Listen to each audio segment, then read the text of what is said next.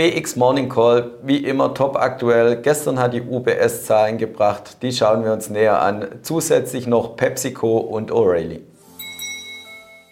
Ja, lieber François, du hast uns wieder drei spannende Aktien mitgebracht. Erster Wert kommt aus Amerika, ganz grob Autobranche. O'Reilly, was macht das Unternehmen genau? Also O'Reilly ist die absolute Nummer 1 weltweit im Autoersatzteilbereich.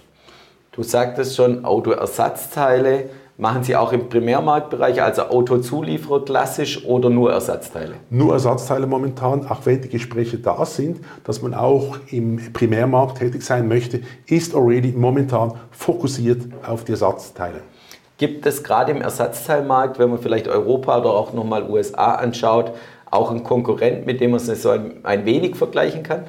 Es gibt Konkurrenten, aber das sind alle Winzlinge dagegen. Du musst es auch da sehen, dass O'Reilly hatte eine Market Cap von über 49 Milliarden US-Dollar. Das ist eine Menge Holz, würdest du sagen.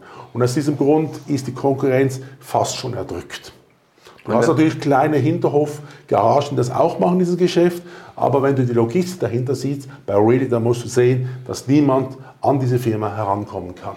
Und wenn man den Titel anschaut, so vor allem auch letztes Jahr insbesondere, habe es in der Vorbereitung gesehen, relativ gut gelaufen, Gesamtmarkt negativ, Aurelie äh, deutlich im Plus.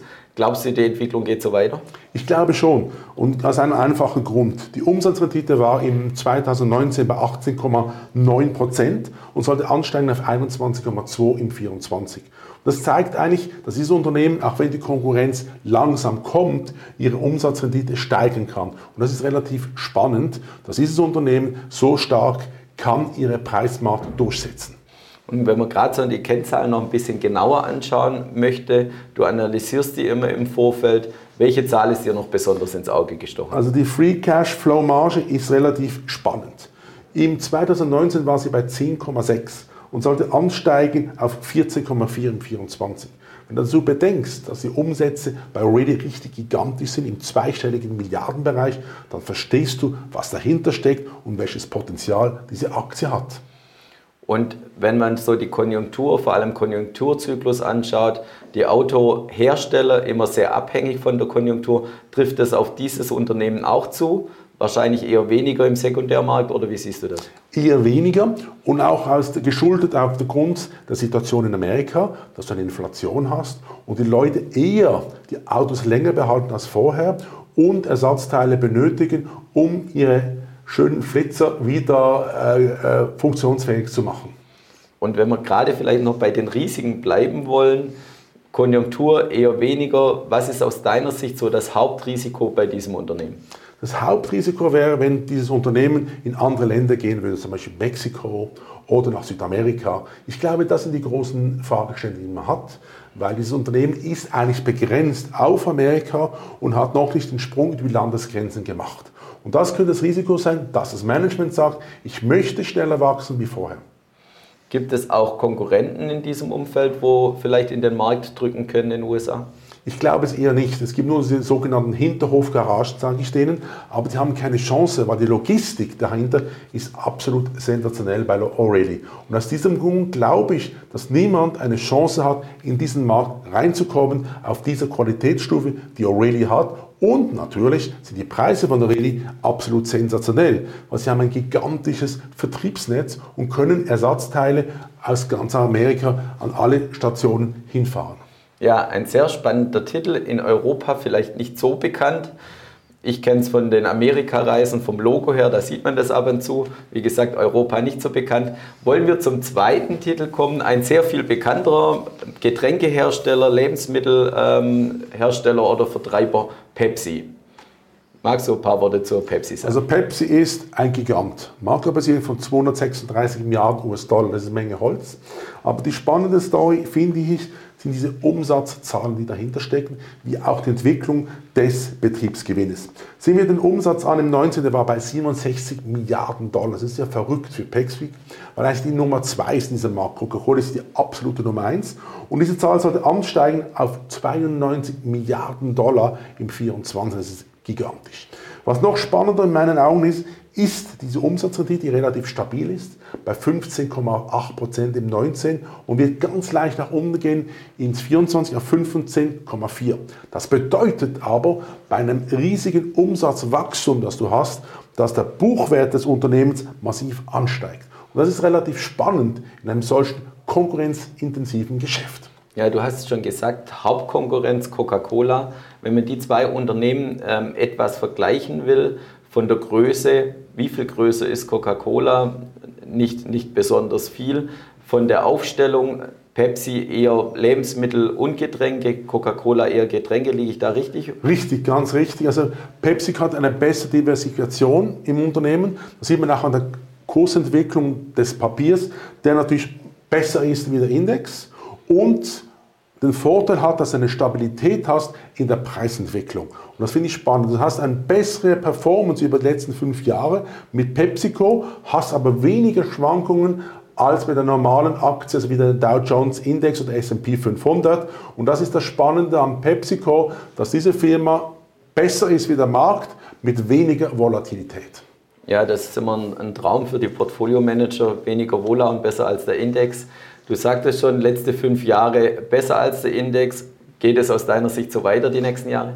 Ich glaube schon, weil die Dividendenrendite ist bei 2,84 Prozent und die soll in den nächsten Jahren auf über 3 Prozent kommen. Das heißt, du hast einen Vorteil von der Dividende. Wenn jetzt eine Dividende nochmal reinvestiert, einmal im Jahr, dann hast du nämlich einen Booster auf der Performance. Und ich habe eine Berechnung gemacht vom Buchwert pro Aktie.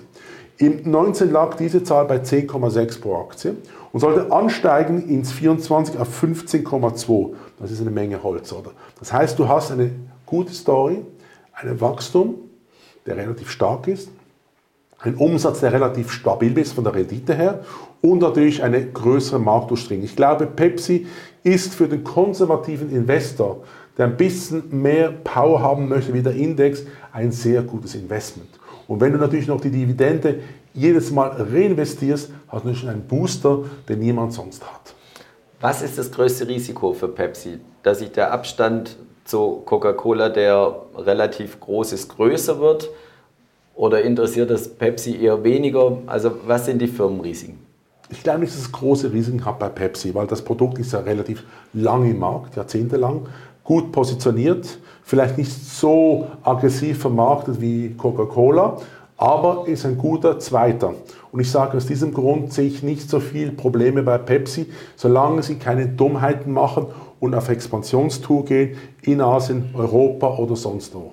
Ja, super spannender Titel. Vielen Dank für die Ausführungen. Jetzt gehen wir äh, direkt ins Inland. Ähm, UBS hat gestern die Zahlen veröffentlicht.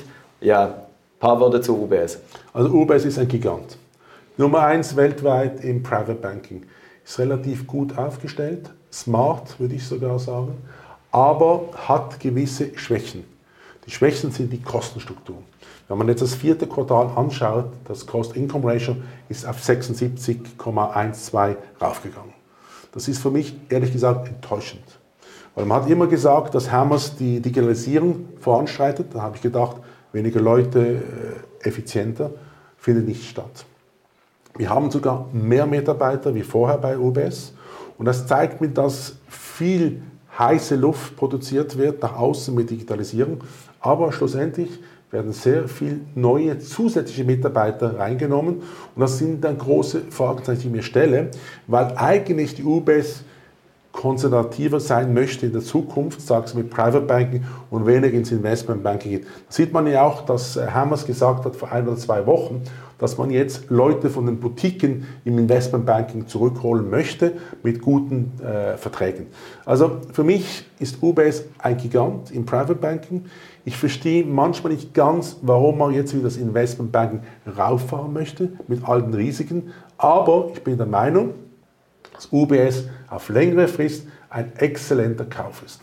Ja, UBS ist auch insbesondere in unserem Musterportfolio der einzigste Banktitel, wenn man so will. Wir haben zwei Finanzdienstleister noch mit Visa und Mastercard im Portfolio, aber als reiner Banktitel ist es der einzige. Was macht die UBS so viel besser wie alle anderen Banken in Europa oder USA?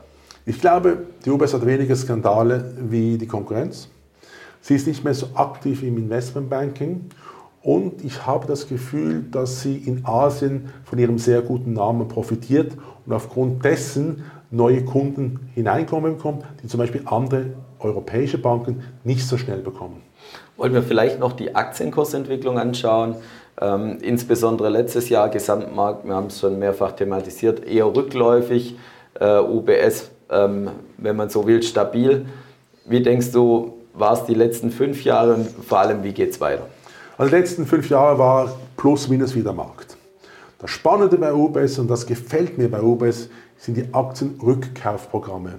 Man geht davon aus, dass im 2023 wird die Höhe des Aktienrückkaufsprogramms bei über 5 Milliarden US-Dollar sein. Das ist relativ viel für UBS. Wenn man anschaut, dass die Marktkapitalisierung bei 63. Das heißt, man hat eine sogenannte Gewinnverdichtung. Wenn du Aktionär bist bei UBS, hast du natürlich große Vorteile. Du wirst wahrscheinlich eine steigende Dividendenrendite haben und gleichzeitig wird es weniger Aktien geben äh, im Aktienkapital. Das heißt, du hast einen riesen Vorteil, dass du eine sogenannte Gewinnverdichtung hast, ohne dass das Unternehmen relativ große Fortschritte machen muss. Was sind die Hauptrisiken bei UBS? Sind es äh, die Konkurrenz oder die sinkende Margen mit der Konkurrenz oder was siehst du als Hauptrisiko? Ich glaube, das sind die wirtschaftlichen Verwerfungen. Man weiß ja nicht, was passiert, wenn jetzt die Zinsen massiv ansteigen sollten in den nächsten zwei bis drei Monaten. Könnte ich mir vorstellen, dass der Appetit für Aktienkäufe zurückgeht. Aber auf der anderen Seite glaube ich, dass steigende Zinsen für eine UBS, wo relativ viele Deposits bekommt, extrem gut ist, weil dann ist natürlich die Rendite, die Verzinsung massiv besser auf, dem, auf den Kapitalen, die sie bekommen. Und das könnte natürlich zu einem Gewinnsprung führen im zweiten und dritten Quartal 2023, solange es nicht zu großen Ausfällen von den Kreditgebern kommt. Ja, Dividende hast du schon angesprochen. Also den Wert äh, noch analysiert hast, Zahlen haben wir schon gesagt gestern. Welche Kennzahl ist dir noch ins Auge gesprungen, welche erwähnenswert ist? Also was mich einfach äh, verrückt dünkt, und das ist auch die Geschichte jetzt mit den Zinsen, da komme ich schon ganz so, Rendite auf das eingesetzte Eigenkapital. Wir haben 19 bei 7,9 Prozent. Ich gehe davon aus, dass im 24 auf 13,4 ansteigt. Das ist ein gigantischer Sprung, oder? Das heißt, wir gehen davon aus, dass die Rendite auf den Deposits, die sie bekommen, massiv ansteigt. Das heißt, der Aktionär wird natürlich überproportional davon gewinnen, oder? Gewinnen und profitieren, kann man auch sagen. Und aus diesem Grund glaube ich, dass die UBS ein absoluter Top-Play ist in Europa, würde aber sagen, dass man gedeckte Calls auf den UBS-Aktien machen sollte, um nochmal zusätzliche Renditeprozente rauszuholen. Weil ich gehe nicht davon aus, dass die UBS massiv ansteigen wird in den kommenden Jahren, sondern es ist eher der Gewinn, wir so erzielen aus der Dividendenrendite und den gedeckten Calls, um dann den Index über die Aktienperformance, Gesamtperformance zu schlagen. Ja, herzlichen Dank für die drei Aktien, lieber François. Und liebe Zuschauer, schauen Sie wieder bei uns vorbei, wenn es heißt Morning Call bei der BXWIS.